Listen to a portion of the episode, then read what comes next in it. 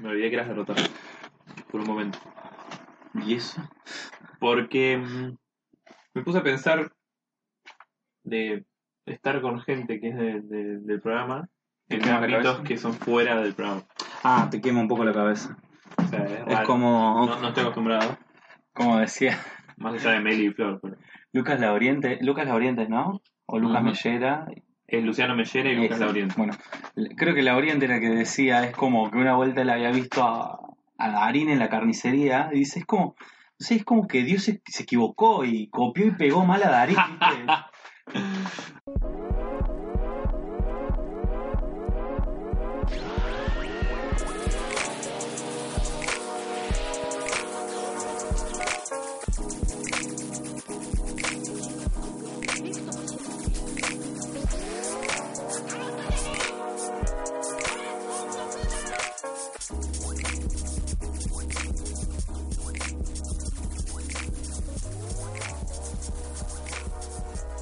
Buenas tardes, buenos días y buenas noches. Esto es más de lo mismo, un podcast donde vamos a estar hablando de varias cosas raras, eh, siempre en compañía de un buen Fernet. Eh, me parece que esta vez se va a escuchar un poquito mejor, no como, como el último capítulo, que parece que lo estuvimos grabando en el baño. Que es más, les preguntamos a los chicos de nada mejor que hacer cómo podíamos hacer y nos tiraron como, si vos estás sentado en un inodoro con un micrófono, es como, sí, estás en el baño, mejor eh, salí de ahí, no, no te metas ahí mejor. Hoy vamos a estar hablando de la causa número uno de por qué nos quedamos con los ojos cuadrados, eh, frase de, de mi tía, básicamente. Vamos a estar hablando de jueguitos. eh, y es por eso que hoy me acompaña el muchacho ese que tiene barba y anteojos y hace caritas raras. el accionista mayoritario de la plataforma de Steam y reciente influencer de Disney. Así que bienvenido a Lucho el Hermoso.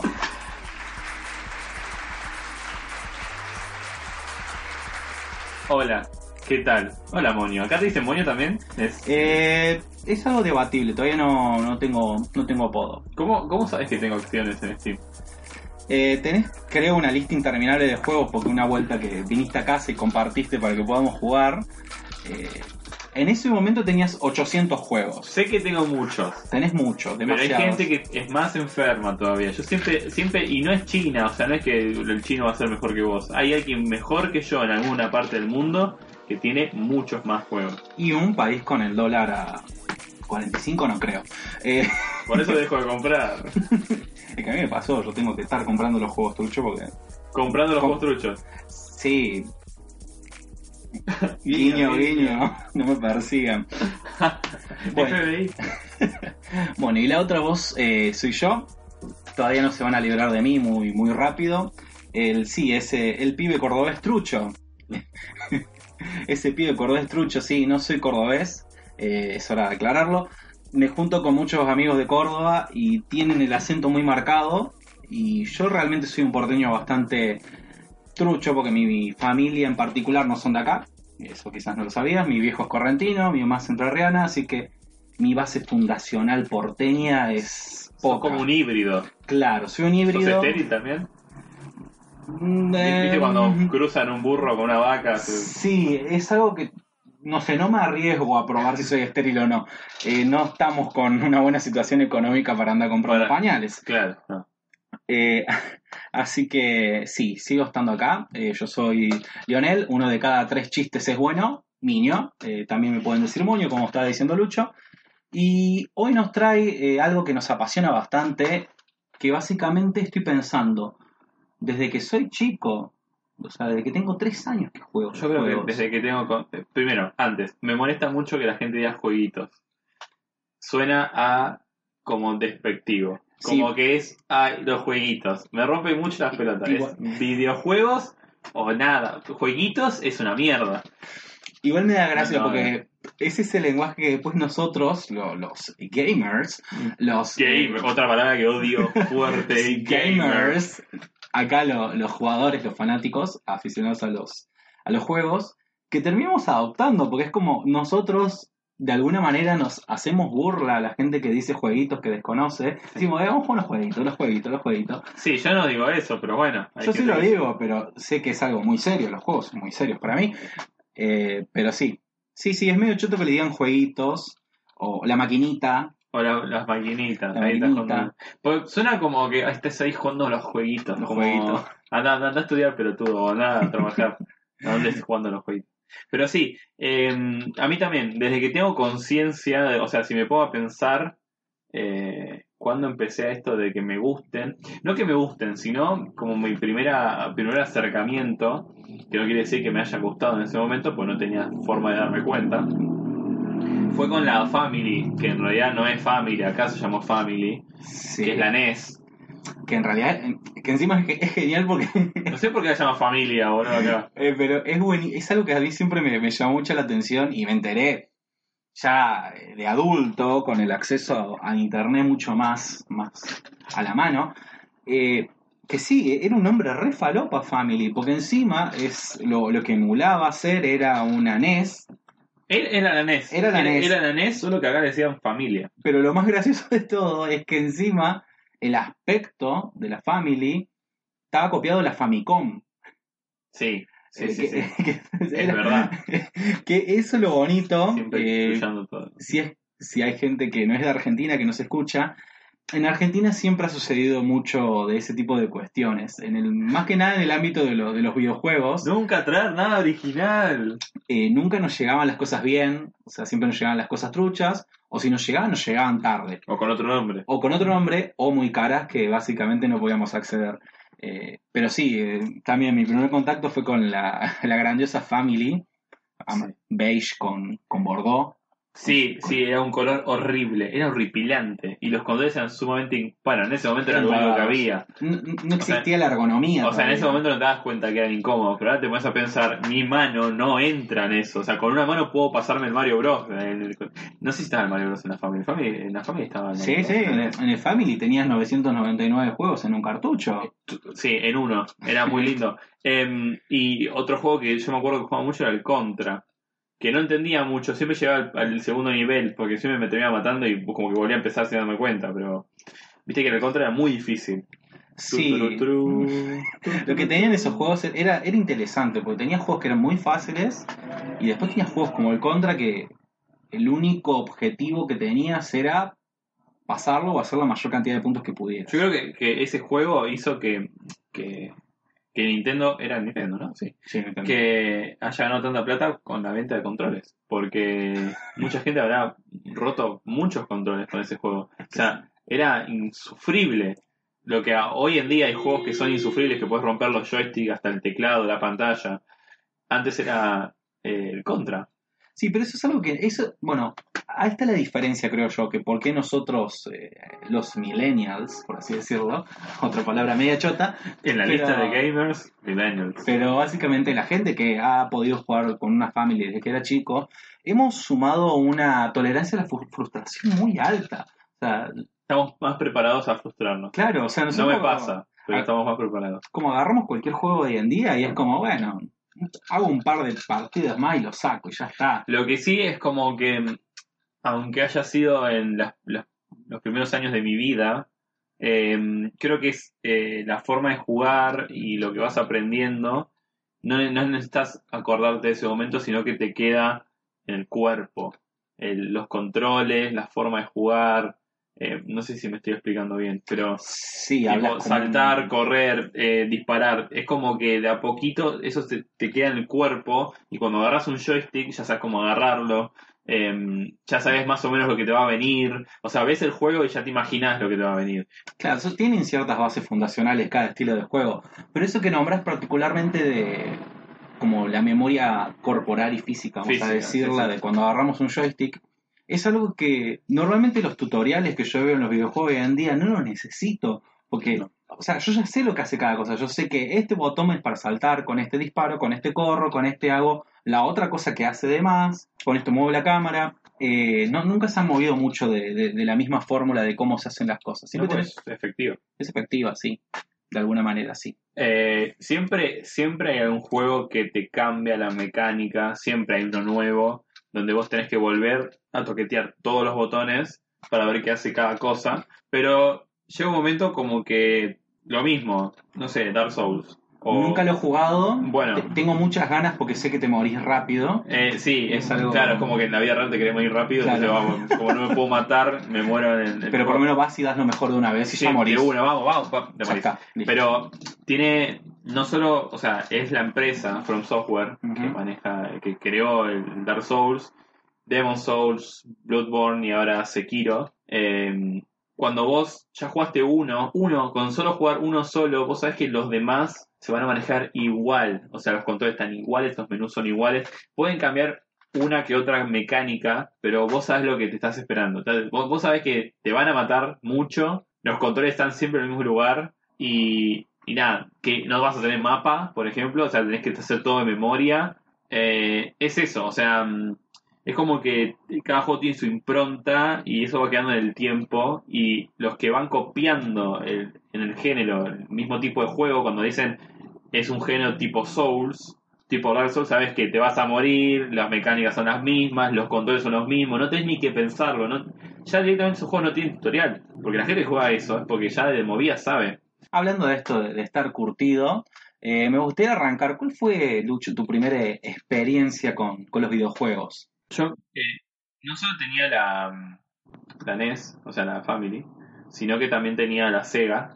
No sé, no obviamente no recuerdo lo- los años ni cuándo salió, no sé si llegaron las dos al mismo tiempo, pero mm, era estar mucho, mucho tiempo ahí, es lo único que recuerdo, estar jugando mucho a eso.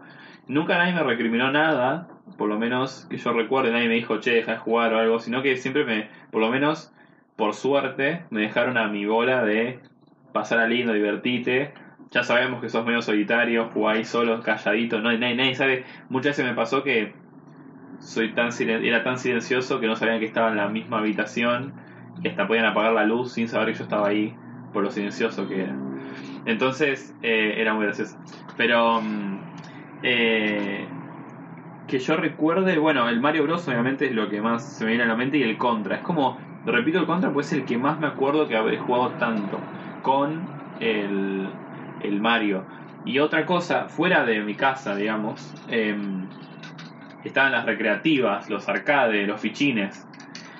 Y eh, hay dos instancias que, que me marcan mucho con los fichines, que es eh, Mar del Plata, Sacoa, y eh, fiestas de cumple- cumpleañitos con arcades. Era muy cheto y mi familia sabía que a mí me gustaban, entonces me acuerdo que en un cumpleaños mío sabían que me gustaba Spider-Man y los fichines. Entonces, además de que había un pelotero que nadie usaba, pues estaban los fichines, había una habitación con Mortal Kombat y qué sé yo, y siempre el fichín de los Simpsons siempre está. Había, mi primo está disfrazado de, de Spider-Man. Entonces, yo sabía que era mi primo, pero estaba Spider-Man y estaban los fichines. Y nos pasamos ahí. O sea, el cumpleaños era mi familia reunida comiendo y nosotros jugando a Mortal Kombat, Street Fighter. eh, mismo en el Sacoa de Mar del Plata, que es el que, si alguna vez alguien fue, es subsuelo, digamos. Vos estás caminando ahí por la peatonal y hay un hay teles que muestran juegos y tenés una escalera. Entonces bajás y ya venís escuchando los ruidos. Y ya te empezás a, a embeber en, en los ruidos de los juegos, en estar horas ahí, mi vieja ahí parada, esperando que yo termine de jugar. O sea, si algo hizo bien mi vieja fue esperarme todo este tiempo y luego con mi hermano, que somos muy diferentes, pero eso de los fichines siempre fue igual. Ir a Mar del Plata y vamos a los juegos. Y no solo ir a Sacoa, sino ir a caminar y encontrar otro y quedarnos ahí, pasarme el Metal Slug, pasarme el Cadillacs and Dinosaurs. Era Cadillacs and Dinosaurs. Cadillacs and Dinosaurs, sí. Era una mezcla media falopera. Era muy falopera, pero, creo que había salido otra cosa y ahí, pero funcionaba. Funcionaba. Eh, el Punisher, pasarse el Batman, pasar las tortugas ninja, mismo el de los Simpsons, que era el que más se jugaba entre varios, entre cuatro jugando el de los Simpsons, ahí inflando a Krusty, el globo de Krusty, viste que te rompías el botón. sí. Bueno, eso, esos fueron así como. Y bueno, hace muy poco yo fui de vuelta a Mar del Plata y mm, no me metí, pero estaba en la puerta del sacó en la escalera y casi me puedo llorar. Porque era como toda mi infancia, volvió así como me atropelló como un tren. Y era como, se me ponía la piel de gallina de acordarme eh, todos esos momentos estando ahí abajo. Y hoy en día tienen, no sé, juegos VR y experiencias re locas y juegos con batallas enormes que está re bien porque hay que, acomodarse a los tiempos de hoy en día, pero claramente no, no era lo mismo. ¿Vos, Moño? Me agarraste justo el tomando, hielo. tomando Fernet y me quedó el hielito en la boca. Mm. Particularmente, yo no tengo muchas memorias de, de mi niñez, o sea, de, como de los siete para atrás, ¿viste? como que no, no me acuerdo tanto, pero tengo ciertos eh, como hitos que, que sí los recuerdo bien. Uno fue que encima yo de muy chico ya jugaba, ya con los tres años, ya tenía la familia en casa, sabía lo que era el Mario Bros, el Circus, Uh, el El- Circus. el de motitos, que no me acuerdo cómo se llamaba, El Excite Bike. el Excite Bike, el... Sí, sí, sí, que nunca, yo por lo menos nunca entendía qué era lo que tenía que hacer, solo arrancaba y trataba de Sí. no chocarme. Y, y tenías el- el- la sirenita que te decía como, che, dale, está sobrecalentando el motor, Había- el botón Había culiado. uno de fútbol que era muy pixelado, que no se entendía nada y tenía un, un nivel que era de nieve. La cancha era toda blanca y jugabas arriba de la nieve. Y era un juego de fútbol, se veía desde arriba, era cenital, era todo pixelado y jugaba mucho a eso. Pero tenía- me encantaba jugar en ese nivel porque era muy exótico, era como... A mí no me gusta el fútbol, chicos, ¿eh? pero eh, pero jugar es, era como jugar mucho al juego ese de fútbol. No sé cómo es el fútbol soccer, no sé, decir, Seguramente sí, eran pero eran los primeros. Super Soccer, Super Soccer, Star, fútbol, gol, 11... 1-1, Sí, se meto el dedo en el son- culo. Sí, Esos nombres falopa que le ponían las traducciones japonesas, porque en ese entonces eran todos juegos japoneses. sí, sí, no había otro. Y sí, me acuerdo mucho de eso, de, de jugar al Family. Recuerdo, y eso sí me lo acuerdo muy bien, cuando eh, llegó el Sega a casa, que encima, me acuerdo que cuando llegó el Sega a casa, yo ya conocía el Sega porque un vecinito, eh, yo vivía en un edificio, pero esos edificios donde eh, eran más como si fuera un conventillo cheto, por así decirlo, como que había escalera, la, la puertita como si fuera tu casa, pero otra escalerita más y tenías otra persona. Y yo conocía mucho a los vecinos, jugaba mucho con ellos, ellos tenían un Sega, tenían un- una parva de juegos, o sea, nos instalamos en la casa a quemar transformadores básicamente. Y me acuerdo la decepción, que esa fue como una de las primeras decepciones de, de chico.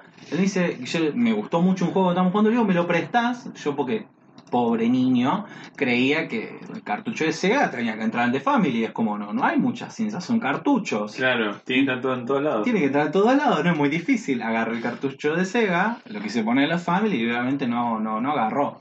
Así que cuando llegó a casa el Sega fue como el lujo encima. Como era original, porque yo tenía el Sega Genesis original, venía con el Sonic. Y fue, fue, fue una explosión. Pasar de, de los 8 bits del Mario a los 16 bits super sacados del, del Sonic fue, fue muy atrevido. Y, y sí, y todavía la tengo por ahí guardada. La, no, no funciona porque se ha quemado con el tiempo, pero todavía la tengo Sí. guardada la, Bueno, Sega. Genesis. Esa, esa, esa leyenda urbana de no te anda el cartucho soplarlo, que mágicamente andaba, pero en realidad lo estabas haciendo mierda, porque estabas llenándolo de agua, porque soplabas tu saliva, estaba dentro del cartucho. Andaba porque, no sé, justo pintó que ande, pero no, soplándolo no funcionaba. Pero bueno, siempre estaba eso de, Sí. eh, bueno, Pero sí, aclaramos por si hay gente que sigue teniendo cartuchos, Sega, Family, No los- no los- NES, Super NES. no lo sople. No lo soplen. Eh, en realidad funcionaba porque lo único que necesitaba era que lo saques y lo vuelves a poner. ¿Viste cuando vos llamás eh, a alguna compañía telefónica que no te anda el modem y dice, Desenchufar ¿reiniciaste el router? Bueno, es exactamente lo mismo. Vos sacás el cartucho, lo volvés a poner y anda. No Sí, sí, necesitas sí. soplarlo.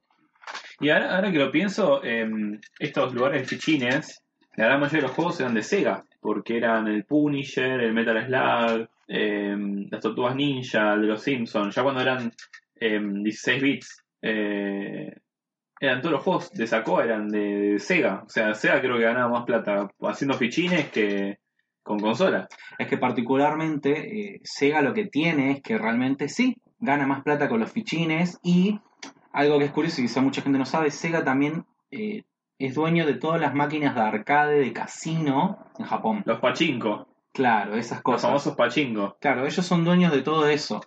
O sea, ganan mucha plata con eso. Sí, que bueno, en Japón se sigue jugando muy fuerte a Sí, los sí. arcades, o sea, la gente vive ahí adentro. Que es más, eh, algo quizá no se sabía, en realidad los arcades tenían eh, mucho mejor hardware y software para correr los juegos que el Sega. El Sega era como intentar llevar el arcade a tu casa.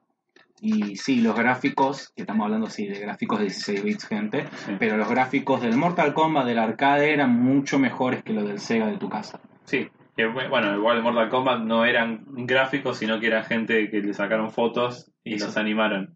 Eso me pareció muy loco y me acuerdo porque, no sé por qué, pero en la casa de mi abuela había una revista de videojuegos. Nadie en la casa de mi abuela jugaba videojuegos, pero había una revista de videojuegos ahí que tenía trucos y demás, y como en ese entonces no tenía plata para comprar revista, era como yo me pasé leyendo esa revista un montón de veces. Y tenían el backstage de cómo hicieron a los personajes de Mortal Kombat. Sí, Y- era como casi un book de fotos de cine, pero para un juego. Sí, era muy loco. Después, otros juegos de pelea copiaron, es, es más, eh, cuando salió la película Street Fighter, eh, sacaron un juego de la película Street Fighter Que era peor que la película, y era justamente también actores, le sacaba fotos, porque creo que no había otra forma de, de mostrar esos movimientos eh, que no sean con actores. Sí, era, era muy difícil de... Con Pixel no se entendía nada. era muy difícil de, de hacer la animación, eh, de, de generar la animación y que la consola lo pueda procesar. Claro, era, Era- mucho, mucho proceso. Por... Era mucho proceso para la, la pobre consola. Sí. Pero sí, qué película, o sea, qué película horrenda la de Street Fighter. Sí, sí, no, no, no solo porque es mala adaptación, sino porque es mala la película. Es mala la O película. sea, Jean-Claude Van Damme. Eso, eso era lo terrible, estaba John Claude Van Damme, o sea, Bueno, pero ahí mismo nadie podía trabajar con él porque él caía drogado, no sabía el guion y hacía lo que se le cantaba, entonces muchas escenas tuvieron que sacar y muchos de los problemas que tuvo la película es porque él era muy malo como... No como actor, sino Como como, compañero. como compañero de trabajo, digamos. Julio. Lo odiaban, lo querían matar. qué hijo de puta, boludo. La droga, la buena droga. La sí. buena droga de Jean-Claude Van Damme. sí, sí, debe estar dándose duro, duro.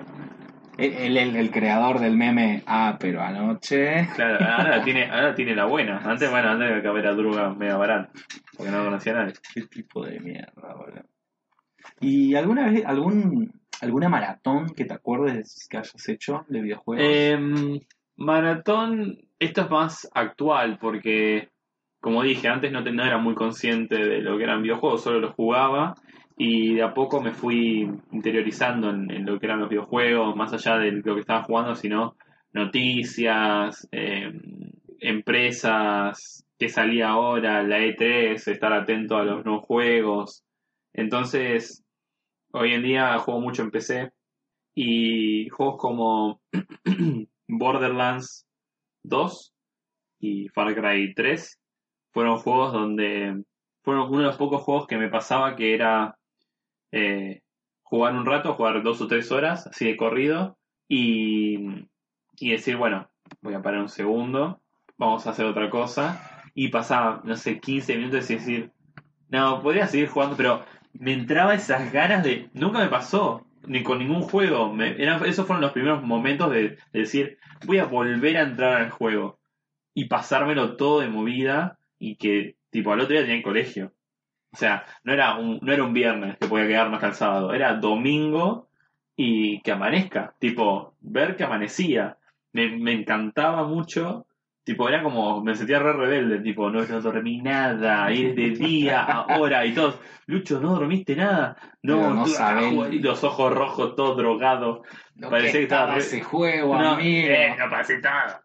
Eh, después me volvió a pasar, pero con muy pocos juegos. Hoy en día tengo muy poco tiempo por el laburo y los juegos de mundo abierto mucho no los puedo tocar. Claro.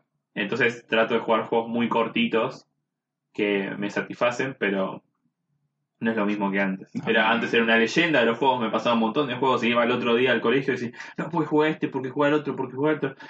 Y ahora no, ahora es. Ahora me informo más de lo que juego, o sea, puedo conocer mucho de un juego sin haberlo jugado, por tanto, por lo que me informo. O sea, hasta cómo matar jefes, cómo pasaste niveles, el final, todo, y no lo jugué. Y todos piensan, no, te jugaste un montón de juegos, todos los juegos son distintos, pasaste las pelotas. No hay forma. Y bueno, Steam fue la, la droga, perdición. Pero, pero sí, esos fueron así maratones. Después maratones locas, locas, no. O sea, no sé, jugar Counter. Bueno, tal vez cuando empezó el tema de los cibers acá en, en- en Argentina, eh, que yo iba sin saber lo que era un ciber. O sea, era todo como que entraba con mucha inocencia. Y pasar de un ciberlocutorio con luz de día, de afuera, a ir a uno bien turbio, donde tenían los, vi- lo- lo- los vidrios todos polarizados y tenían el Mu, el Diablo 2, el Counter 1.6, eh, veía videos de Alejo y Valentina, qué sé yo, Pero me pasaba hasta que me compraron mi computadora. Yo tenía computadora, pero no tenía internet. Entonces eh, era jugar ahí, jugar con los demás y conocer un montón de gente y estar horas. Ahí de nuevo mi vieja sentada en una silla durante 4 o 5 horas y yo dándole duro al juego, al Diablo 2, aprendí a jugar al Diablo 2, aprendí a jugar mucho Mu, era jugar, bueno, Mu, eh, después cuando tuve internet en mi casa, darle muy duro. Y me pasaron muchas cosas, eh, tipo, la pasé muy bien y la pasé muy mal, me roban, me roban los objetos, hasta lloré, lo voy a decir ahora, lloré porque uno me cagó la armadura. Me dijo, yo te la leveleo. Dije, bueno, tomá, a la mierda. Lloré durante horas y mi hermano me miraba como sos un pelotudo. ¿Por qué llorás? Como, vos no sabés lo que era esa armadura. Y después lo cagué al tipo, le saqué los... Bueno, no importa. Pero mm, estando horas jugando a, Algo. a algo, pero fue los, primeros, los últimos momentos de los de Claro. ahora, actuales, no fue hace mucho. Sí. Eh, me hiciste acordar mucho de la época del ciber. Me acuerdo que, mi, que mis viejos estaban súper preocupados con que vaya al ciber. Por, por lo que decís, era un antro. Es que era muy turbio. O sea, para los que no conocen un ciber o nunca hayan ido porque o es son como no conocer un blockbuster, digamos. claro, es como no conocer un blockbuster. En ese entonces era algo muy popular, pero era era así, era, era básicamente un antro porque vos entrabas y había una luz blanca, o sea, la luz violeta, ultravioleta, todo, todo oscuro, mucha gente con auriculares. Era un boliche pero sin música. Claro, es co- como si fuera un boliche sin música O sea, y todo con la, olor, todo. y todo con la gente con la cara iluminada de la pantalla. Sí, sí, sí, era lo único que veías. Y era Sí, sí. así, era como si fuera un, un, no sé, un antro de hackers. Pero era porque era muy complicado o muy caro tener internet en tu casa. Sí. O sea, era algo O que la muy- conexión era muy chota. O sea, que alguien tenga internet en, la casa era muy raro, Sí. muy raro. O sea, te por eso te compras los juegos en tipo, en los puestos de diarios, te compras dos CDs de 30.000 juegos en un CD y eran todas demos de Tomb Raider y bueno, sabías que eran demos. Yo tenía demos de Max Payne y yo jugaba y jugaba y jugaba el mismo juego, el mismo nivel, el mismo nivel. Yo decía, qué buen juego, era el mismo nivel, no me daba cuenta, viste, era chiquito. Y después iba al ciber. Pero sí, para mí el ciber eh, era la posta. Pero sí, es algo que ahora encima me agarró como muchas ganas de, ir a YouTube y ver, eh, ver, no sé, noticieros de esa época, ver qué decían de los cibers. Porque en ese entonces yo no miraba el noticiero, no le prestaba tanta atención, era algo que sonaba ahí de fondo. Pero ahora me gustaría ver qué decían de los cibers. Como ahora, por ejemplo, hablan del Fortnite, diciendo que es un juego que posee gente y hace que, Y que hace mate a que otras maten personas. gente, sí, sí, sí, sí. No, no. Y como lo muestran con un joystick de Play 1 con un este, cortando los cables. No, Yo- eso fue yo- muy es- bueno. es- no quiero hablar de eso. Pero, Pero- bueno, sí, es que lo- los acercamientos que teníamos a los videojuegos, más allá de, de tener o no computadora, era el ciber y nivel X. Oh, nivel X, el buen nivel X. O sea, era Leonel Campoy Natalia Dim, que después dijeron que no tenían ni puta idea de videojuegos, solo dijeron tenés que hacer este programa. Y lo hicieron. Y los primeros capítulos era um, ir a la casa de pibes que mandaban una carta, che, yo sé jugar a este juego. Iban a la casa del pibe, le, clavaban las cámaras en la habitación y el pibe jugando a, no sé, mucha gente muy famosa hoy en día, tipo, más famosa, que es de, de internet, tipo la gorda Natalia. Él era uno de esos pibes que fue y les mostró a, a Niolé Campoy cómo jugar, no sé, Street Fighter. Entonces se, se clavan ahí. Después se fue como modernizando. O sea, se podría decir, esos fueron los primeros gameplays de la historia. Los primeros gameplays que se veían que alguien se sentaba a ver gameplays era nivel X, por lo menos acá en este país. Claro. Era como ver a Noel Campoy hablando, bueno, ahora vamos a con Jorge que vino de la E3. Mentira, no fue a ningún lado. El tipo tenía un montón de revistas y decía, no, bueno, ahora salió este y este. Y el chabón tenía, me acuerdo, tenía una mesa llena de revistas. Andá a dónde salían esas revistas. Sí. Y después tenían, tipo, bueno, ahora tenemos con Mabel que va a jugar al eh, Metal Slug. Entonces era un gameplay, porque encima. Y la no iba comentando, me acuerdo que la, Sí, y sí, la sí, pibita sí, comentaba, sí. bueno, y acá tenés que apretar. Pero no era un gameplay de un solo capítulo. Era tipo como los videos de YouTube, tipo eh, Mortal Kombat parte 1, Mortal Kombat parte 2. ¿Viste? Era una saga de Let's Play. Bueno, en nivel X. O sea, si te perdías un capítulo de nivel X, un programa de nivel X, te perdías esa Ay, parte no me acordaba de eso. Era, bueno, yo lo consumía mucho. Culeado. Era- yo, yo- yo lo consumía, pero no me acordaba que era tan así. O sea, era- se pasaba en el. Yo me acuerdo mucho, el Onimusha, el 1. Y era un tipo que era muy. Ya, ya reconocías la voz porque el tipo se pasaba ese tipo de juegos. Y tenía partes, iba por- bueno, ahora jugamos este nivel, lo terminaba, iba y hacía otro nivel.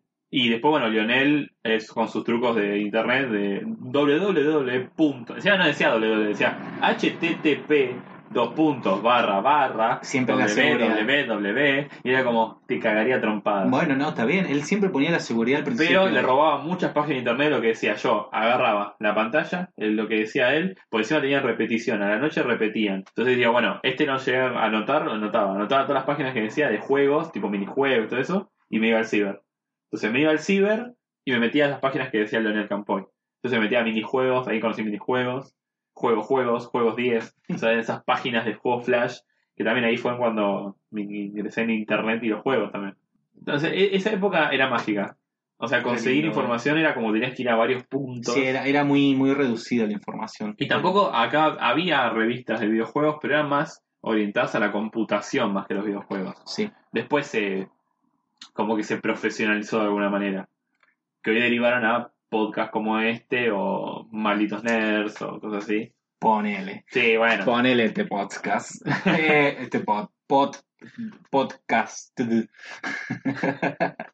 Pero um, algo, algo que me parece que es, igual es vital, es un pequeño consejo para, para todos los que escuchan. Para que una página sea segura, porque el H, esto del HTTPS es algo importante y mucha gente quizás no lo sabe. Si ustedes ponen una contraseña, una tarjeta de crédito en alguna página de internet, fíjense si está el HTTPS antes del www.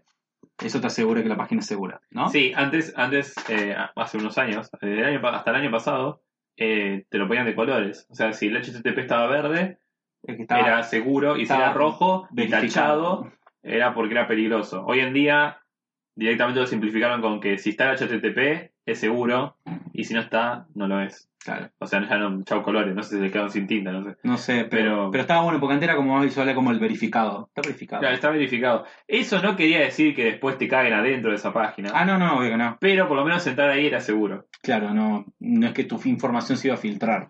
Pero, por ejemplo, en HTTP tenemos Facebook y la información se filtra, así que, eh, Sí, sí. No, Claro, no se sabe maldito mucho de eso. FBI. eh, maldito FBI, no, maldito Mark Zuckerberg. El FBI. Pero sí, una maratón que nos refuimos por las ramas, pero Sí, tipo- yo quiero volver a la maratón porque yo la tengo, ahí, la tengo ahí muy presente la maratón. A la eh, maratón. que encima fue en un lugar muy inhóspito. Mi, como yo te En decía, el mi- medio del desierto. Mm, eh, no desierto, pero en el medio de la nada. Como yo te decía, mi viejo es de Corrientes, más particularmente de la ciudad de Mercedes. Es una ciudad de 30.000 personas, chica, es una ciudad chica. Eh, a mi primo le habían regalado una computadora. Wow. Que eso fue, no sé, en el año 2003, ponele, no sé, 2003, 2004. Yo tuve computadora como en el 2008 recién. Y tenía el FIFA 99. Y me acuerdo que íbamos con otro primo y nos instalábamos en la casa porque también tenía aire acondicionado. En esa época que todavía no ese tipo era Ricardo Ford. el viejo era panadero y era como repartía pan en toda la ciudad, era como la mafia del pan de, de la ciudad Claro, en ese momento el pan cotizaba. Claro, pero encima era el que manejaba todo ahí en la ciudad, o Ah, era el padrino. el padrino del pan, Don Parniole. Don, Don Pañole. Y Don loco sí, o sea, tenía, estamos hablando que en corriente hace calor, hace 35 grados, luego tenía aire acondicionado y tenía la compu con el FIFA 99. Y yo me acuerdo de, de, una vez, no sé, haber ido la noche, eh, armábamos los equipitos, armábamos un equipito, le poníamos el nombre que nosotros queríamos, le hacíamos la camiseta, hacíamos todas las transacciones para tener a los mejores jugadores y íbamos jugando. Hasta que un momento eran las, no sé, te digo, empezamos a las 9 y de repente eran las 7 de la mañana que venía el, el papá del chico, o sea, eh, mi tío, a decirnos que él ya había terminado de amasar y ya estaba por ir a abrir el negocio. ¿Están despiertos todavía? Y fue como, wow, wow, wow, wow, ¿qué pasó acá? Y sí, sí, parecía muy raro decir un maratón de FIFA, es muy, muy... Es que en ese momento era como. Hoy en día se hacen maratones de FIFA. Sí, Pero pero, era era, súper simple el FIFA 98. Era muy simple, sí. Era como siempre lo mismo. Que encima eh, lo que yo me acordaba era como el referee todavía no estaba muy, muy bien aplicada la inteligencia artificial del referee. Y lo hacíamos siempre. Vos le podías hacer falta al arquero y entonces sacaban tarjeta. Pero tenías que esperar que el arquero saque y vos ahí le pegabas al arquero. Bueno, había, no sé si era el mismo, pero había uno que eh, si hacías una falta el referee te iba a cobrar, pero si seguías corriendo el referee no te llevaba a cobrar porque te corría. Entonces Sí. vos corrías con el referee atrás y si nunca te agarraba no pasaba la falta. Creo que era del Super Nintendo, un Sí, super, super Soccer Yo del, ya le perdí el hilo del fútbol porque básicamente no me gusta. pero- eh, que son, por más que cambien muchas mecánicas, sigue siendo fútbol y no tienen como títulos muy diferenciados. No, no. Más los de esa época de Sega, Super NES y demás. No, es que era solo FIFA en ese momento. Y derivados. Claro. Eh, sí. Bueno, me acuerdo que vos dijiste esto de que ibas a con este chico que era muy cheto. Sí. Yo, eh, en un momento, eh, cuando había salido la Play 1, eh, yo no era. te- eh, había pasado una crisis muy fuerte en mi familia, entonces obviamente no podía comprarme una Play 1. Era como, wow, la Play 1. ¿Qué pasó? El 2001. Y sí, sí. creo que sí. No recuerdo. ¿El 98 salió la Play 1? ¿Una cosa así? Sí, 98, 99. Bueno, había, había pasado muy poco tiempo que había salido y bueno, pasó Le esto. pasó el 2001. El 2001 nos pegó a todos. Sí, pero hay gente que no le pegó tanto. No, hay gente Como que por no. ejemplo mi amigo que tenía una Play 1. Hijo de puta. Entonces, eh, tenía una casa enorme, una Play 1. Y, y era ir a la casa, o sea, yo me había hecho amigos solo por la Play 1, ahora que lo pienso. O sea, ir, ir a ir a la casa y sí, comamos, veamos las pistas de Blue, pero Sí. déjame jugar a la Play, digamos. Mirá. Sí, Las pistas de Blue. wow, sí, vos encontró el premio y, Eh, prendamos la Play. Sí, sí, sí. O estar en el auto de la mamá y preguntarle, che, ¿cuándo, ¿cuándo jugamos a la Play? Y el pibe, no, bueno, después. eh, eh, No, no, no, tenía ganas de jugar. No quiero hablar con vos. Yo quería Quiero- tocar un joystick. Me chupás un huevo, me chupa un huevo. Quiero jugar al Tomb Raider. y en esa época, claro, y en esa época mi primo también tenía Play 1. Pero mi primo me dejaba quedarme a dormir en su casa. Él ya era grande, salía a bailar, qué sé yo. Entonces me quedaba. Me hacía que me dormía.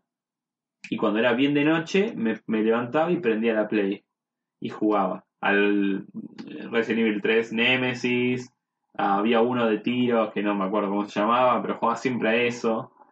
Y ya después, cuando la Play 2, yo era el cheto. De... Mi familia tuvo como un momento muy copado de haber ido al viaje de egresados de Córdoba y volver y mi viejo me haya regalado la Play 2. Nadie, nadie tenía la Play Yo me 2. moría. Nadie la tenía. O sea, ya había pasado un montón de años. Viste que acá llega todo muy Sí. tarde.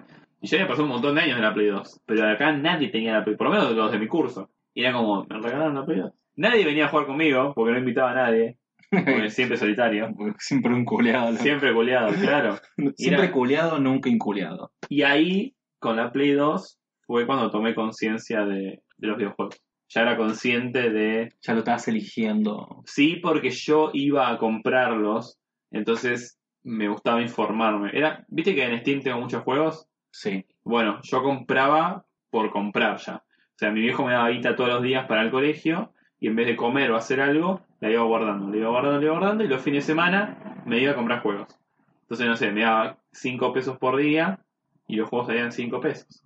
Yo tenía 15 pesos Claro. y me compraba 5 juegos. Ya iba y ya tenía todos los juegos que estaban ahí. Entonces agarraba los más rancios, los que me gustaba la portada. Entonces, y después llegaba a mi casa y no los jugaba. Como hago con Steam. Como hice con la Wii. Como hice con todas las consolas que tuve. Fue comprar juegos por comprar porque estaban ahí. Y no jugarlos. Y ahí empecé a conocer tanto los videojuegos. Claro. ¿Por qué? Porque era como, tengo este, tengo este, ¿qué es esto? Y buscaba en internet. Y era mucho de jugar, de poner trucos. Era como, truco para este, bla, bla, bla. Y si no tenía trucos, bueno, no lo jugaba. Pero era como guardado trucos de todos los juegos y me informaba un montón. Y ahí fue de comprar las revistas, eh, Club Play. No sé si conociste la Club Play. La Club Play era. Yo te digo, yo, yo remonté económicamente no hace muchos años. O sea, Claro. revistas, videojuegos y consola, nada. eh, Estas salían 15 pesos. Sí, pero yo con las genios de 5 hasta ahí llegaba. Ah, bueno. Genios 5 con 90 estaba. Bueno, Genios y Villiquen seguía comprando en ese momento. Sí. Pero comprar la Club Play, que era de solo de Play. Y, y aprender. Había. ¿Viste como las guías de nivel X? Sí. Bueno, pero en, en, en revista. Entonces tenías 40 páginas de God of War. Entonces eran desde el nivel 1 al último, te explicaban todos los secretos, todos los movimientos, vení para acá, salí por acá, a esto te tenés que matar de esta forma, acá pasa esto, spoiler pasa esto, y todo con mucho humor. Entonces me pasé un montón de juegos en la Play 2 gracias a estas revistas. Era como, che, no sé cómo pasar esto. Y vos leías, en el próximo número, este de ahí este juego estaba justo el que me quería pasar. Y ahí tenía, iba leyendo. Capaz no necesitaba jugar, pasarme con, leyendo las guías. Pero era muy divertido leerlas. Entonces era, le daba un plus más ya- que no necesitaba el juego, pero a mí me lo ponía ahí, digamos. Y hablando de maratones, eh, porque sí, nos hemos enganchado cada uno a su manera, y por más que estaba este mito, esta gran leyenda urbana de que si te quedabas mirando mucho la pantalla te iban a quedar los ojos cuadrados, Sí. ama- amaba esa frase y la sigo amando porque es como, Cuadrados encima. Era- ibas a no es que hacer te ibas a quedar ciego, no. no, cuadrado, ibas a tener los ojos cuadrados, viste como Steve de Minecraft, ibas a hacer así, Claro, claro. un, un cosito con ojos a cuadrados. cuadrados. cuadrados. Eh, hablando de eso, hay gente que, que ha investigado algo, algo muy, muy particular de que surge como un síntoma, por así decirlo, o una causa de jugar mucho a, a cierto tipo de videojuegos. Eh, algo que lo han nombrado con el nombre de efecto Tetris. Ok, sí, conozco. ¿Lo conoces el, el Sí, efecto es que, Tetris? es que cualquiera que haya tocado el Tetris, más allá de si hoy en día juega, inconscientemente eso forma parte de su vida. O sea, si no, si no me equivoco, el efecto Tetris es, bueno, luego de haber jugado el Tetris, porque tenéis que saber qué es el Tetris, ordenar las cosas como ordenabas los bloques en el Tetris. Tipo, tenías que ordenar ropa, ponerla eh, vertical o horizontal para que encastrara, y si no encastra, no te sentís bien. O sea, esas cosas entraron, pero no te sentís bien vos, o sea, psicológicamente no está bien acomodado. Y le buscas la forma. Yo hoy en día ordeno los libros de menor a mayor, de, por tamaño, ¿no? Sí, sí. Grueso, fino, alto, bajo, y para que encastre, para que quede el el menos lugar raro posible, vacío, para que encastre bien, yo me imagino que es por eso. Sí, eh, en cierta parte sí, el efecto Tetris, por un lado, eh, se lo relaciona con eso, con, con el tema de empezar a ver afuera del videojuego, o sea, en la vida, empezar a ver ciertos patrones y tener la habilidad de esto mismo, de poder ordenar patrones y poder acomodar las cosas con mayor facilidad que otras personas. Pero en, en inicio, cuando descubrieron, descubrieron esto del efecto Tetris, eh, era una cuestión de gente que jugaba al Tetris por mucho tiempo y empezaba a ver las figuras. Va, bueno, eso no más flashero.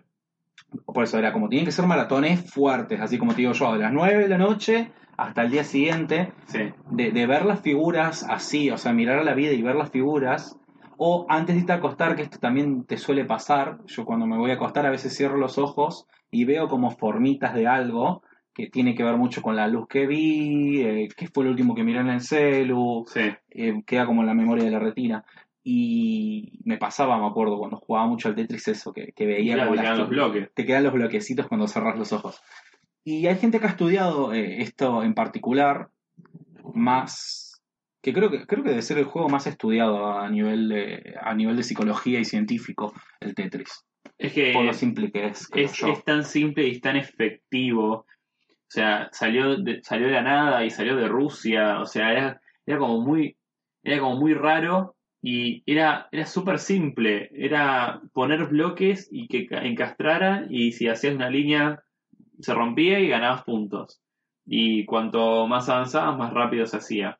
Y, y nada, era, era, como, el Pac-Man, digamos. O sea, iba jugando y se iba haciendo más rápido pero más simple todavía. Y, hoy en día eh, se sigue jugando. O sea, hay torneos de Tetris. Sí, el último, la última vez vi y era una locura ver al campeón mundial. Tiene 16 años el campeón mundial. Sí, O sea, cuando nació el Tetris ya tenía, no sé, 10, 15 años cuando él nació. más. Más quizás. Sí, sí. Eh, y es muy loco, es muy loco eso. Pero sí, volviendo al tema de las investigaciones, eh, hubo un tipo, eh, llamaba Robert Stickgold, que junto a la Universidad de Harvard, más especialmente la, la de Medicina, hizo un experimento basado en, por esto que decías, ¿te acordás de la memoria de las manos con los joysticks Sí, sí, sí. y el entendimiento del videojuego? Sí, Hizo con, con varias personas, eh, hizo el experimento con gente que nunca había jugado al Tetris, con gente que había jugado al Tetris bastante y con gente que tenía problemas de memoria. ajá. Los puso a todos a jugar al Tetris y sucedía esto, a, a todos, en particular a todos, tenían estas visiones de los bloques cayendo antes de irse a dormir. Inclusive la gente esta que tenía problemas de memoria y debería olvidarse de eso hasta llegar al punto de que la entrevistaban decían, no, yo nunca jugué al Tetris cuando sí habían jugado, o sea, tenían la falta de memoria ahí pero después lo volvían a poner delante de la consola, sabían cómo poner la mano y sabían cómo jugarlo.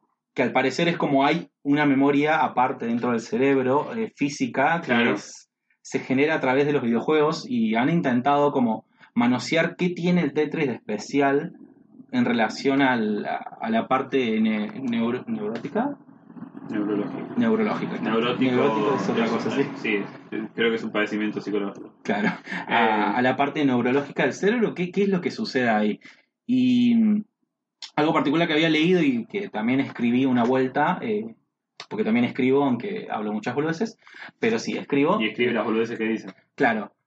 Pero lo bueno que lo intento fundamentar con, con papers científicos, así que equilibrio, ¿viste? Como, Y con palabras graciosas. claro, es como hablo de Bob Esponja y te tiro una investigación rusa del Y sueño. en el medio dice chancleta.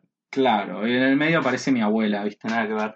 Pero eh, de, una, de una muchacha, que esto también me gustó bastante, que haya sido una doctora que lo, lo, lo haya hecho, que se haya interesado por los videojuegos, más que nada por el tema de, romper los paradigmas y toda esta cuestión heteropatriarcal que tienen varias, varias secciones y ámbitos de laburo. Está, está bastante interesante.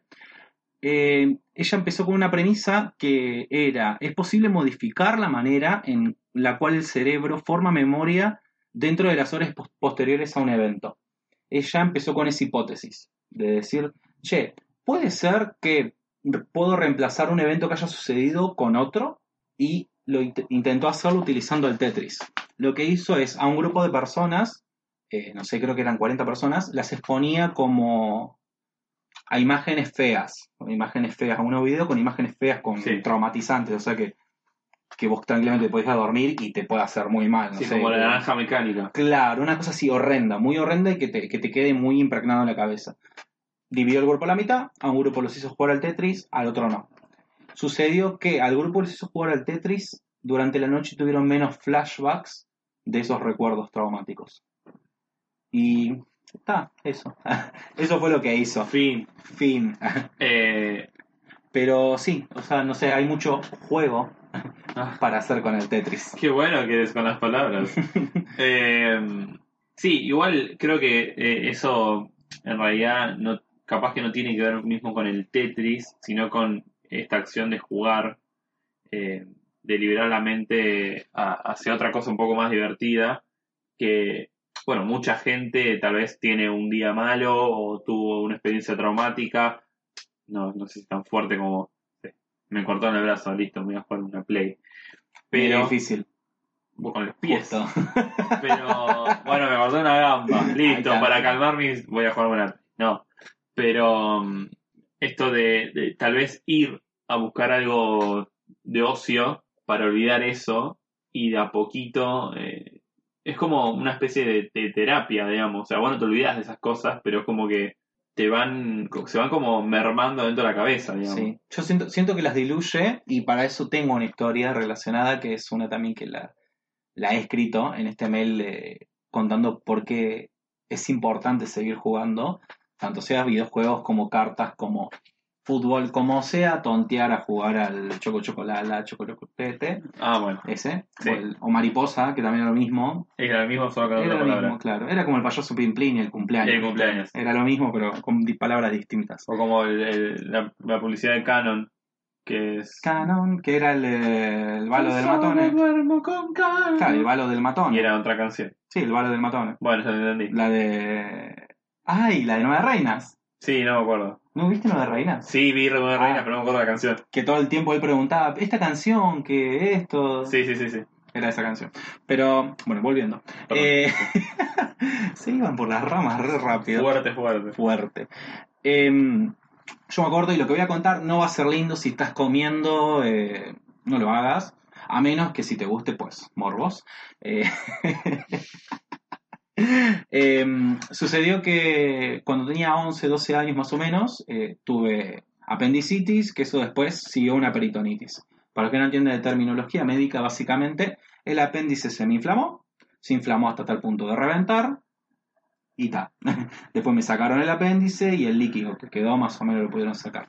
Digo más o menos porque después de unos meses tuve una suboclusión intestinal, que eso sería básicamente que el intestino se contrajo.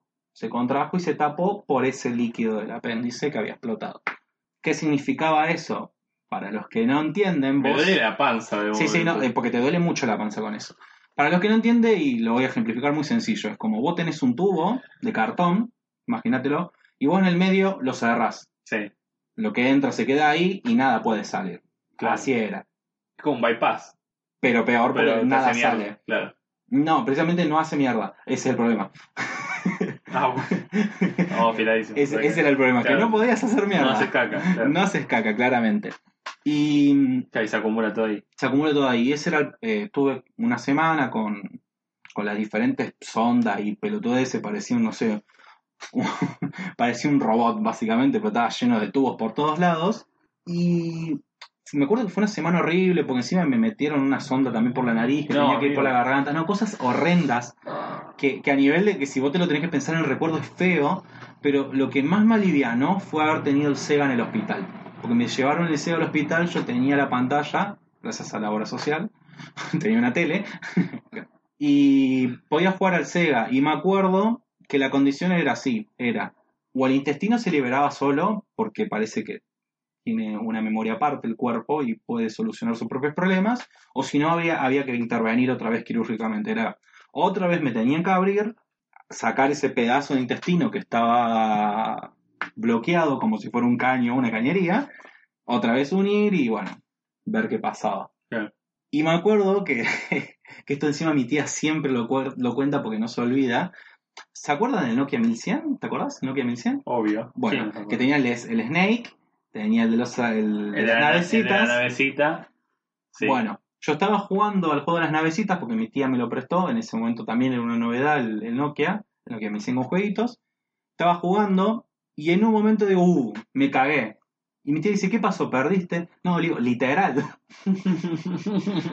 Y, o sea, fue gracias a eso, es como que me, de ahí ta, me liberaron, porque se me había como... O sea, gracias al Nokia 1100 No te sé- cagaste encima. Claro. Viste O que sea, es indestructible. va- Sí, se- claro. O sea, sería la mejor publicidad como el Nokia 1100 Te hace cagar encima. indestructible y te hace cagar encima. Pero, pero eso, por eso me hizo acordar mucho lo que vos decías, de esto de, de- de relajarte, de, sacar tu mente de, de cierto problema y enfocarte en relajarte en otra cosa. Sí. Y, y te digo, esa semana, yo ahora que la racionalizo fue horrible, pero con eso, con el Sega, con, con el celular y con demás cuestiones, como fue algo más, más light. No lo sentí tan pesado. Sí, eh, bueno, hoy en día hay otra versión nueva de, Tetris, que es de realidad virtual, donde no solo estás jugando, sino que te ponen música muy estimulante y efectos mientras jugás, y cuando rompes un bloque cambia los sonidos, entonces es como, no solo estás jugando, sino como que te están estimulando por varios lados, y creo que va más por ahí también, es como una experiencia, es como liberas tu cabeza y te pones a jugar al Tetris. Y sí, tal vez si va rápido te puedes estresar, pero tenés como efectos y Claro. luces y colores, sonidos. Es más, eh, tiene un nombre, esto es como más Sí, sinestésico. drogadicto. Sí, es Sinestésico. Sí, sí, sí. Le querés decir drogadicto. Es drogadicto. Es drogadicto, Es pero, droga, bueno. droga. pero es más sinestésico, sí, es verdad.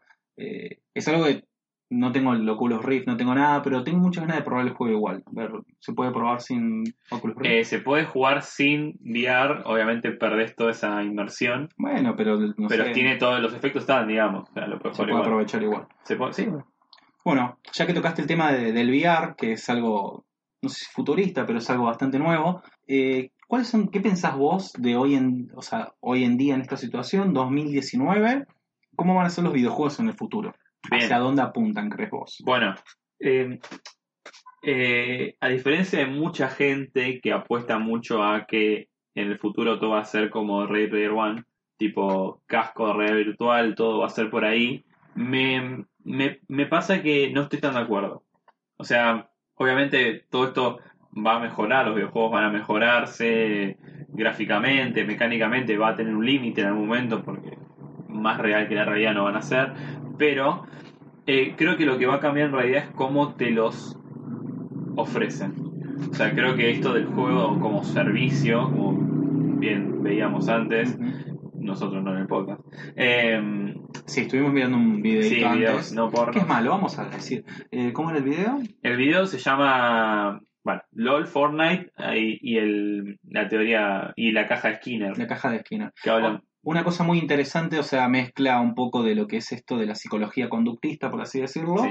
y los videojuegos, algo bastante interesante y algo que está bastante aplicado. Sí, agarra las teorías de Skinner de hacer algo y con esa acción darte un premio dentro de los videojuegos y, y cómo alargar una experiencia de un videojuego en base a las chances que tenés de repetir una acción y que te den algo a cambio. Entonces, eh, para alargar un juego que puede ser muy repetitivo, ¿por qué? Porque tenés que hacer siempre lo mismo para que en algún momento te den ese premio. Claro. Pero bueno, claramente el desafío del juego es ser divertido, aunque vos hagas siempre exactamente lo mismo, que hoy en día hay muchos juegos que hacen eso, o sea, y es como casi algo que envicia a la gente. Pero bueno, nos fuimos como a la mierda. Todo está hablando de el futuro. de los videojuegos. Que en Sí. realidad estaría bueno que el futuro de los videojuegos se aleje un poco de, de esto del capitalismo y hacer que, que consuman muy fuertemente. Juego gratis. No, no por, no por lo gratis, sino por esto de, de incentivar al vicio. No me parece que esté bueno que se incentive tanto al vicio. No sé si incentiva el vicio. O sea, no te están No te- obligando ni incentivando a que juegues y juegues y juegues. Eh, Te lo dejan ahí. Te lo dejan ahí, ese. O sea, te lo dejan en bandeja. Es como, dejo el porro acá en esta Pero, mesa. claro, y fumalo cuando. No, no, no digo nada, yo voy a dejar este porro aquí en la mesa. Claro, bueno. Sí, sí, sí. Pero mm, no, yo lo veo más como esto de ahora hacer los videos por los juegos por streaming. Y Lucho, ¿qué es un servicio de streaming? ¿Qué es un servicio de streaming? Como si nunca lo hubiese dicho. Un servicio de streaming es em, Les cuento. Eh, esta es la tercera vez que estamos grabando esta parte porque por alguna fuerza misteriosa de, obviamente el almacenamiento de, de mi pobre computadora, el Audacity, Audacity crashaba porque es como, sí, no podés meter más agua en una botella si está llena de agua la botella. Así que me estaba pidiendo que elimine algunos archivos. Así que sí, otra vez estamos explicando qué es el ¿Qué es el streaming. servicio de streaming? A ver, Lucho, contame, ¿qué es el servicio Por de si alguno no lo streaming? entendió la tercera cuarta vez. el servicio de streaming es tal como Netflix, que os pasa una suscripción para ver online o cualquier película o serie que tenga Netflix. En este caso sería jugar a cualquier juego que esté en un servidor en otra parte del mundo. Por ejemplo, eh, o sea, eso quiere decir que aunque vos tengas una computadora chota, no necesitas una computadora de alta gama para jugar estos juegos porque lo único que necesitas es tener buen internet. Entonces vos pagás, no sé, lo que serán. Todavía hay muchos que no dicen la suscripción cuánto vale, pero pagando paneles 200 pesos, puedes jugar a cualquier juego sin necesidad de una buena computadora y todo lo que quieras. ¿Te la puedo fantinear? Por favor. Para, para, para, para. ¿Vos me estás diciendo que Sí. yo desde mi celular puedo jugar juegos? ¿Puedo jugar al GTA V? ¿Desde Sí. mi celular? Sí podés, Fantino, sí podés. ¿Por qué? Va- a ver, hay diferentes formas de streaming o cómo lo están planeando las diferentes empresas. Por ejemplo, Steam, Valve, tiene su Steam Link, que en realidad es conectar vía Wi-Fi o, o por 4G eh, a tu computadora. Vos pones el juego en tu computadora, pero capaz no querés jugar en tu computadora. Querés estar acostado en tu casa, en tu cama, jugando un juego, no sé, GTA V, por ejemplo. Entonces, vía Wi-Fi, con la mejor conexión que tengas, pones el juego y te salta en tu teléfono. No sé quién carajo va a querer jugar un juego de PC en el teléfono, porque aunque estés cómodo en tu cama, es incómodo jugarlo en el teléfono, a menos que pongas un joystick. Pero me parece una pelotudez atómica. Pero hay gente que le gusta, no sé, no sé, en- no sé, a mí no me gusta. Es que necesito tener la opción. Claro, Quiero es- tenerlo. es- tengo- tenés esa opción, nadie la usa, pero ahí está. Después, bueno, tenés em, eh, otra cosa que no- tal vez no es streaming, pero es por suscripción, que es lo que, como hablábamos antes del futuro de los videojuegos, yo lo veo más por suscripción, es eh, Microsoft. eh, vos pagás una suscripción mensual muy barata y te dan todo el catálogo que tienen de Xbox One y Xbox 360. Estamos hablando ya de consolas. Esto es consola, esto es consola. Esto es pagar una suscripción mensual para poder descargarte todos los juegos que quieras y jugarlos mientras esta, esta suscripción esté activa. Eh, Bueno, justamente por eso van a sacar una versión de Xbox One sin lector de, de DVD, no sé, Blu-ray. De. Blu-ray. Eh, De, de en- compact. de disc. compact disc. Entonces, em, eh, la- vos comprarías la consola solo para jugar juegos digital y claramente está orientada a esta suscripción. Otra, bueno, ahora lo que anunció nuevo Google, que es el que más revolucionó todo, que es Stadia, que es eh, jugar por streaming pagando una suscripción, que todavía no dijeron cuánto es, ni es, tampoco dijeron si es pagar una suscripción mensual o comprar el juego para tenerlo en streaming y poder jugarlo todo lo que quieras, pero vos ya compraste ese juego. Es como comprar en Steam. Vos tu mm, biblioteca de Steam no es tuya, sino que vos estás comprando ese archivo que está en el servidor de Steam para jugarlo. Claro. Pero tu computadora tiene que bancarlo. Acá sería lo mismo, pero puedes jugar a cualquier juego mientras tengas una conexión decente. Entonces, pagando, no sé, 30 dólares o pagando, comprando ese juego, vos puedes jugar en Google Chrome, o sea, no necesariamente en la consola, sino pones Google Chrome, un navegador, www.stadia.com, tocas un botón y eso es lo revolucionario, es estás viendo el video del juego, te gustó, tocas comprar y automáticamente entras al juego. O sea, no hay pantallas de carga, no hay que instalar nada, solo el, el programa de Stadia y entras. Y eso lo puedes derivar a tu teléfono. Te estás conectado a la misma conexión de Wi-Fi, listo, estás viendo el juego, tocas un botón, entras automáticamente. Eh, estás viendo, eso también es algo que voló la cabeza, estás viendo un streamer en Twitch o en, en YouTube Gaming jugando, no sé, Counter, querés jugar con él, al lado de la, del streaming te aparece un botón. Tocas ese botón y automáticamente pone en la, en la partida del tipo. O querés jugar, quiero, ah, qué buen juego, quiero probarlo. Comprar, automáticamente, pum, se activa el juego. Y jugás lo que quieras.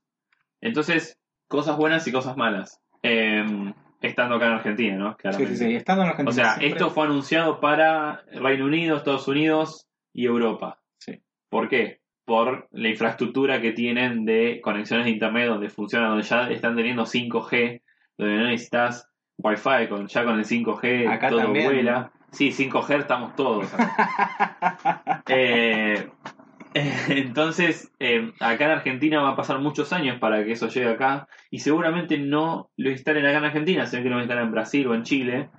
Entonces, si estás cerca de Chile o vivís en Chile o estás cerca de Brasil o vivís en Brasil, la conexión va a ser muy buena, pero acá en Capital, a menos que, sí, a menos que el país sea primer mundo y la infraestructura esté buena como para manejar eso, puede que sí, Puede pero claramente no se ve.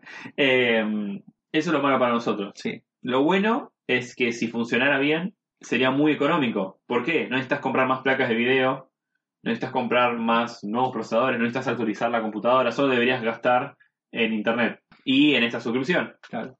Sí, lo, lo que me gusta mucho de eso que es, también es como el mismo ecosistema que ha generado Netflix, que Sí. Netflix, que también ha generado Spotify, es esta cuestión de, de dejar al alcance de la mano de, de mucha gente eh, contenido, algo que quizás antes no estaba, estaba restringido, o que quizás tenías que acceder de manera ilegal. O sea, creo que han sido muy, muy buenas curas para lo que es la piratería y quizás, eh, como Steam también lo ha sido en su momento, Sí. que ha, ha servido también mucho para evitar la piratería. Más, más acá en Argentina, cuando eh, principalmente los formatos físicos no llegaban, o si llegaban eran muy caros, y sí, tenías que recurrir a internet a descargártelo pirata, muchos juegos para ponerse para PC, para Play, para lo que sea.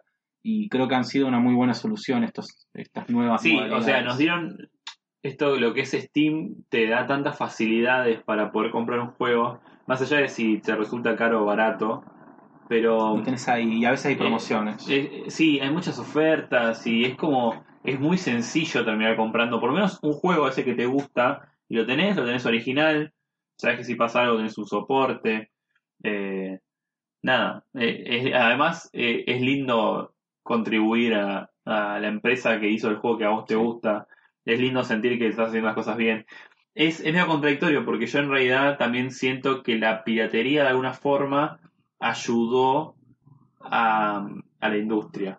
¿En qué sentido? Yo lo veo como una especie de publicidad gratuita. Em, yo conozco, yo lo hago y mis amigos también, es lo juego pirata, si me gusta lo compro.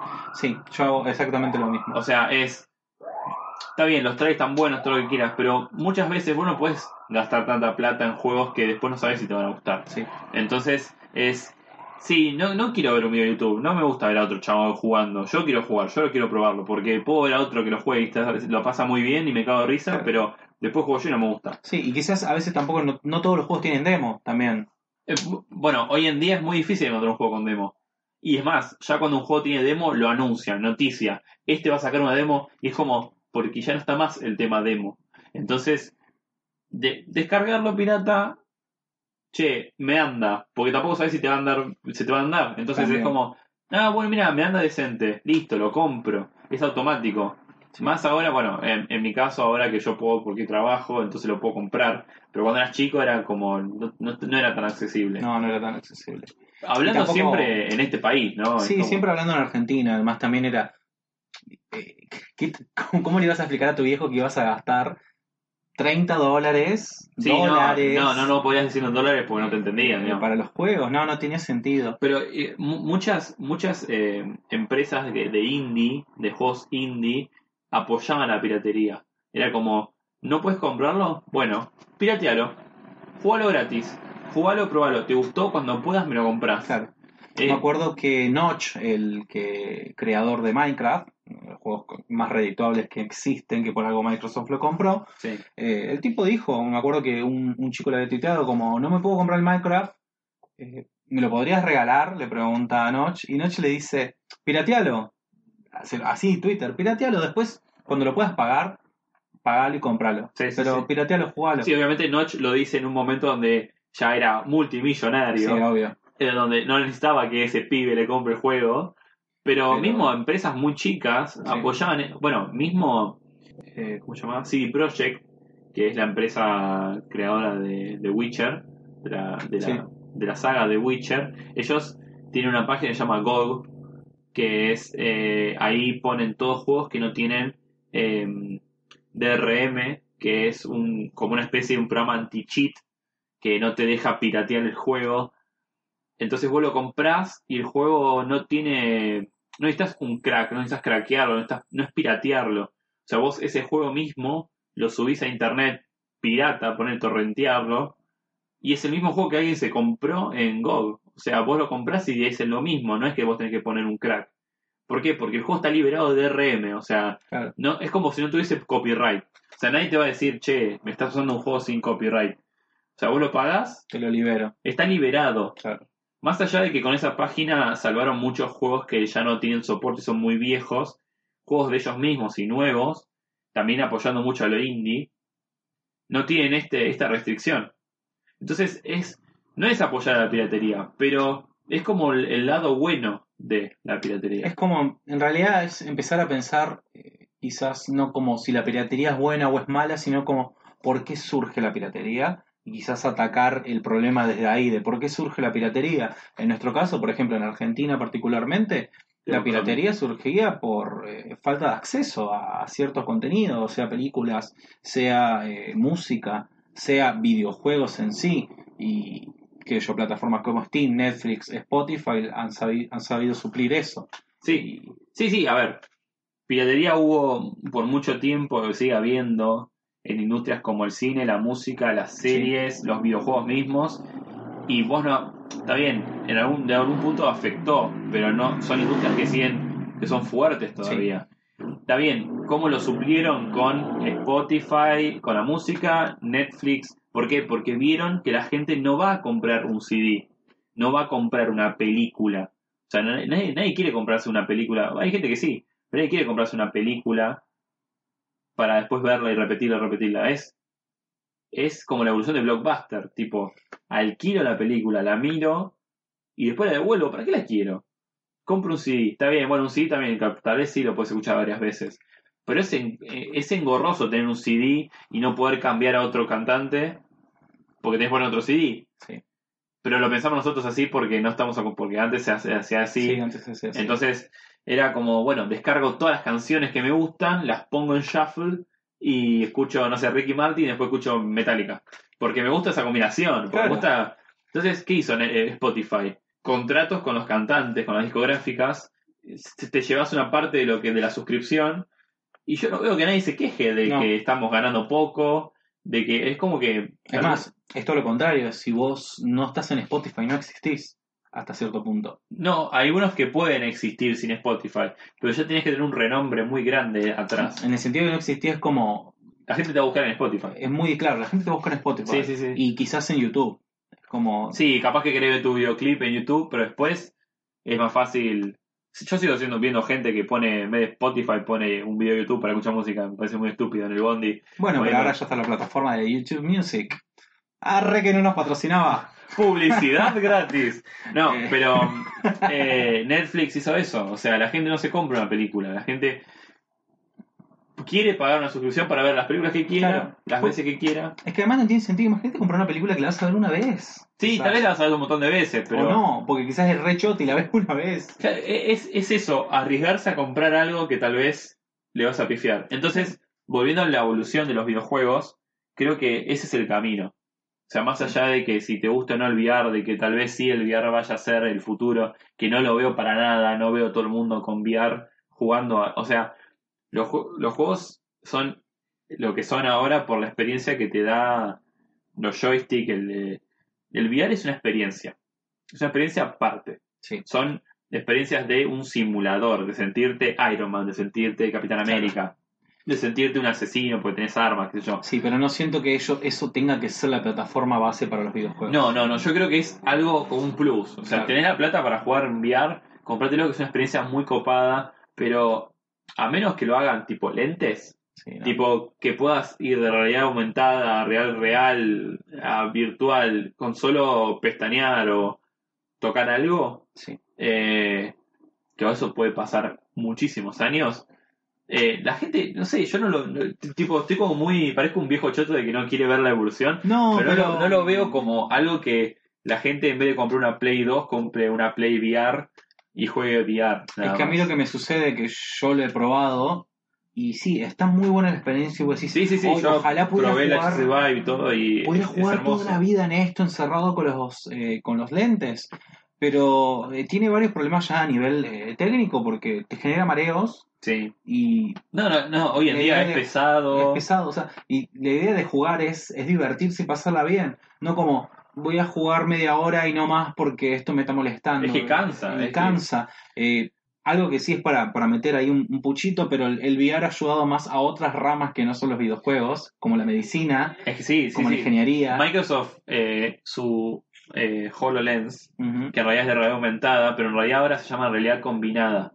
O sea, ahora es un híbrido el HoloLens. No es realidad aumentada, es realidad aumentada y virtual. Las dos cosas. Vos podés switchar entre las dos cosas. Pero no está orientada al gaming, está orientada a la industria. Es un científico, un cirujano que quiere ver una operación, en vez de meterse en el cuerpo del paciente, tiene una tiene una proyección 3D del cuerpo, entonces puede probar ahí. No, obviamente no es como practicar en el cuerpo de una persona, que también suena raro, pero se hace porque de alguna forma lo practica. Sí. Eh, pero te da un, como una, un avance a eso, o mismo un mecánico. Tenés un auto ahí para arreglar. No, no sé cómo arreglar este motor. Listo. 3D de ese motor, lo separás con las manos ahí en el aire, ves cada partecita. Che, y si conecto esto, ah, funciona o no funciona. Eh, Por eso digo, creo que le- lo han inflado mucho al VR y a la, a la realidad aumentada o combinada para los videojuegos y ha terminado funcionando para otra cosa. Sí, mismo conozco eh, amigos que tienen, que están haciendo experiencias de rehabilitación. Eh, ¿Para qué? Con VR. Para que, no sé, estás, te quebraste una gamba y tenés que caminar y mover de vuelta los músculos. Es un embole. Sí. Pero en vez de eso estás viendo otra cosa. No quiero decir mucho, pero mm, está- estás viendo ¿Es otra secreto? cosa. Es, es, es- Es un proyecto secreto. no, no, no quiero. Spoilear. Claro, no, no quiero sí, Pero sí. Pero sí, me parece, está bueno, sí. O sea, entiendo, es básicamente darle una facilidad a la persona que tenga que hacer una Sí, sí, sí. rehabilitación. En vez de estar caminando, podría estar, no sé, saltando la luna, ponele. Claro, exacto. Listo. Bueno, eh, en, en lugares como en España, en Estados Unidos, eh, gente que padece cáncer y están haciendo quimioterapia, es un.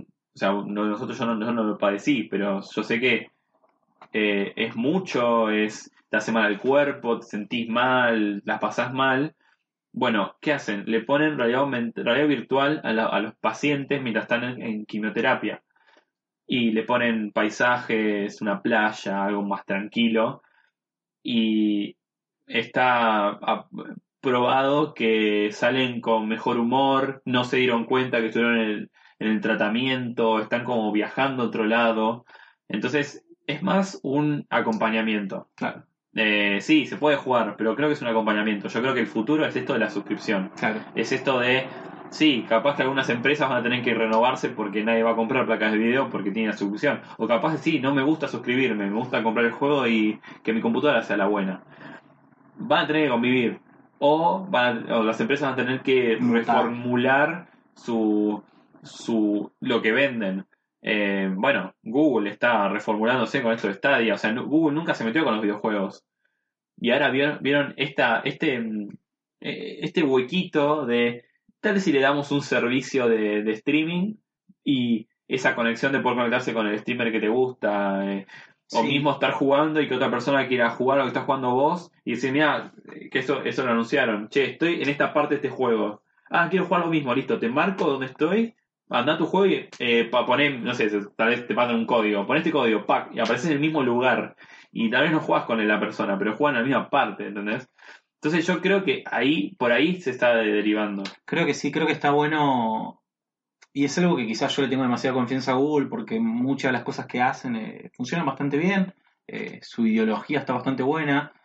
Y siempre su ideología ha sido compartir. Todas la- las diferentes áreas que tiene Google son de compartir, sea música, sea video, sea archivos, sea Sí. información. Sí, sí, bueno, inform- Y ahora es. internet, comparte internet. Claro, comparten internet y ahora es compartir los videojuegos. Y me parece que es una linda visión a futuro el, el tema Sí, de compartir sí, sí, videojuegos. sí, sí.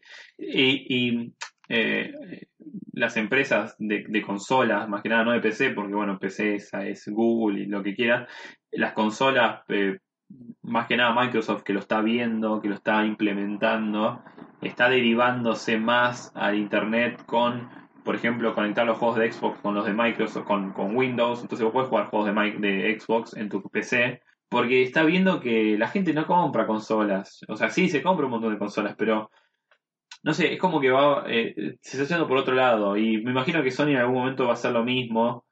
eh, O no. o no, pero Se debería. transforma en el Apple de las consolas. Sí, pero por ejemplo, algo que estaba pensando, mismo las conferencias de estas cosas, mismo la E3. eh, la E3 es el eve- una de las exposiciones más grandes de videojuegos eh, a nivel mundial, donde se anuncian los juegos que van a salir al público, consolas. eh, es una locura y ahora las empresas están dejando de ir físicamente. ¿Qué? ¿Cu- ¿Cuál fue el primero? Eh, Nintendo. Nintendo tiene su Nintendo Experience, su Nintendo Direct. Entonces, eh, en vez de ir a la E3 a verlos, eh, lanzan un video, un directo de unas dos horas o menos, 30 minutos, y te muestran todos los juegos que van a salir. Entonces, vos no tenés que esperar hasta ese momento, en la mitad del año, para que te tiren todos los juegos de golpe. Entonces, vos no, no sabes para dónde ir. Ya Nintendo no va. Y esta E3, Sony tampoco. Sony va a tener su directo. Y ahora Microsoft anunció que va a tener su directo. A las empresas chicas van a seguir yendo, pero las grandes ya tienen como su espacio. Claro. Entonces la E3 se está transformando en más, se tendría que transformar más en, eh, no un lugar de anuncios grandes, de que vaya alguien de Sony y decir, vamos a jugar esto, sino lo anunciamos en directos durante el año para que la gente vaya viendo y en la E3 lo puedes probar. Claro, Tipo, la gente va y hasta puede, hasta que el ticket sea un poco más barato, porque es carísimo, sí. pero vas a probarlo. Vos ya te anuncias, ya, ya te bebiste de la información, vas y lo probás. Que la E3 sea un lugar de, de encuentro con otra gente, que, no sé, capaz que puede ir alguien de Sony, pero para charlar, tipo, che, este juego, ¿qué onda? En vez de ir a anunciar, eh, no sé, se tiene que acomodar. Sí, Y, y tanto yendo a la parte online, o sea, suscripciones online, sí. videos directos online, o sea, es, está- no sé, es como que todo va para el mismo lado, Todo, de alguna forma. Todos nos vamos a mudar a internet. Vamos, mi cerebro va a estar adentro de internet, digamos. Mi Sí. cuerpo va a ser un feto enorme, una pasa de uva, y mi cabeza va a estar adentro de internet. Bueno, de alguna manera nosotros ya estamos en internet ahora. Mi voz está en internet. Qué loco, ¿no? Qué loco. Bueno, y si además de escuchar tu voz quieren verte, ¿dónde te pueden encontrar? ¿En qué red te pueden encontrar, Lucho? Ay, bueno, eh, ¿en qué redes me puedo encontrar? Claro, Eh, en la que vos quieras. soy un millennial viejo, entonces yo te- sigo usando Facebook. No pongas Facebook. Nosotros, so- nosotros acá desde más de lo mismo como Instagram. estamos en contra de Facebook, sí somos muy Instagram. Bueno, tengo Instagram. Eh, me gusta mucho. Eh, antes como que era como Instagram, ¿qué es eso? Pero le, le encontré, le encontré la vuelta, le encontré la vuelta. Y bueno, en Instagram ponen mi nombre y apellido, Luciano Cerezo Thompson. Tengo un nombre compuesto. Tengo un nombre más, pero no Hola, señor Thompson. Qué. Bueno, eh, sí, me pueden encontrar ahí, pueden ver mi cara rancia. Yo me imagino que si publicas esto vas a publicar mis redes, me imagino. No. ¿No? Ah, ah muy choto. No, Bueno, sí. eh, ¿qué más? Eh, por ahora nada más. Nada pero más, en algún momento voy a tener radio, tal vez. Mi propio Mm, podcast. Quizás sí, quizás, Quizás no. no. Pero esperemos que sí. Me Ojalá. gustaría que tengas un podcast. Obviamente. Me gustaría mucho. Y que me invites. No, ni pedo. Eh, No. Bueno, si no hay plata, casi no hay plata, no se hace nada. Eh, a mí, si me quieren encontrar en las redes, es- ahora me cambié, ya no soy Brian Leonel Mino, porque me quise modernizar, hacerme más Instagramer. Si me quieren encontrar en Instagram, me encuentran como E Lionel, que sería como E, E, o sea, EH, Lionel. Como ¿Y no tenés el ok al final? No, E- porque... E Lionel, ok. No, estoy esperando que me verifiquen. Ah, Estamos ahí en la puja con Instagram. Pero sí, no, no, todavía no, no se consigue. Eh, así que bueno, sí. E Lionel, EH Lionel, me encuentran en Instagram. Y el Instagram del podcast es más de lo mismo. P, P de podcast. Que ahí vamos a estar compartiendo eh, partes del capítulo, quizás algunas experiencias del tema de Google Stadia, algún que otro video de, de las diferentes cosas que estuvimos hablando, para que sea como una experiencia más sinestésica, no solamente vos puedan tener algo de visual y imagen. Así que bueno, eso fue todo por hoy, el Fernet se nos acabó hace rato, eh, así que ya nos estamos yendo, que nos vamos a comer unas ricas hamburguesas, Obvio. así que... Gracias por invitarme. Es un, fue un placer. Ah, gracias a vos Lucho por venir, me, por me favor. encanta mucho hablar de videojuegos y digo muchas pelotudeces. Sí. Y que alguien me escuche si me es mejor. Sí, encima le metimos largo. Y bueno, esperamos que esta vez haya escuchado mejor que la otra, así que nos vemos la próxima. Chau. O nos escuchamos la próxima mejor. Oh, Nos escuchamos la próxima. nos vemos. Chau, chau.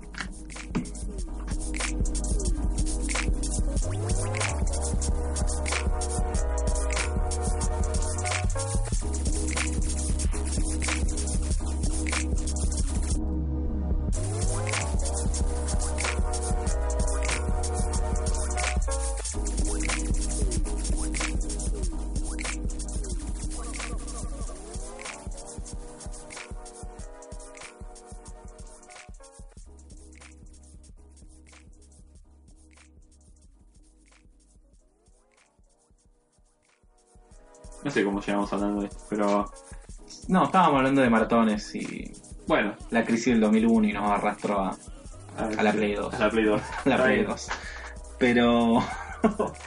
Ay, sí. No hay más Fernet, ¿no? No, no, no, Fernet. Es horrible. Eh, Bueno, hay un ratito voy a armar. Me quedo hablando con la gente. No, igual esta parte se corta. ¿O no, Leo? A ver. Alta Inception. Sí. No. Eh, ¿Qué pensan?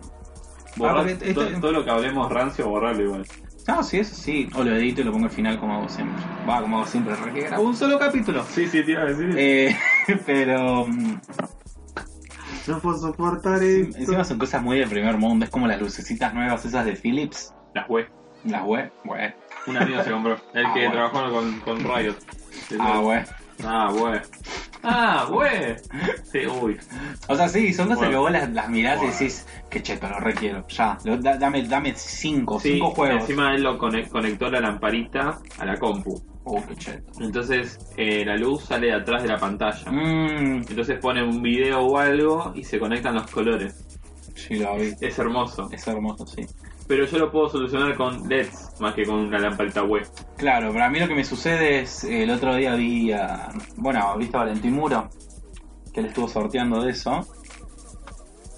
Y lo odio porque sabe como publicitar muy bien las cosas. Había hecho un video de él desmontando y poniendo todo el sistemita ese. Él es muy bueno, está todo oscuro y dice, Bat- Google- eh, ok Google, Batman is home. Se prende la luz así medio tenue, se prende la pantalla con una hoguera y empieza a sonar una música así toda tipo jazz. tipo telo. Y él empezando a leer un libro. Digo, maldita sea, yo quiero eso. Hijo de su puta madre, weón. Ni encima, Philip, encima lo manejas con el teléfono, ¿viste? no, te, Claro. necesitas el, ni el dot. Ni Pero me da gracia porque ni Philip se hubiera hecho una publicidad así de buena, weón. No. No, no, no, claramente no. Tienen que mantener su. Además, es, es tan estúpido como Batman is home y es como. Piola. Decía una pelota es como Lucho el Hermoso, está en casa. colores rojos. Claro, prende la música, se tin, Spotify. Con Rammstein de fondo. It's gonna give it to you.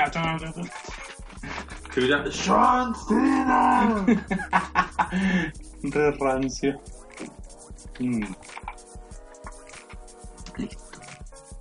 O no. Boludo. Pues siempre me olvido que no sé ese.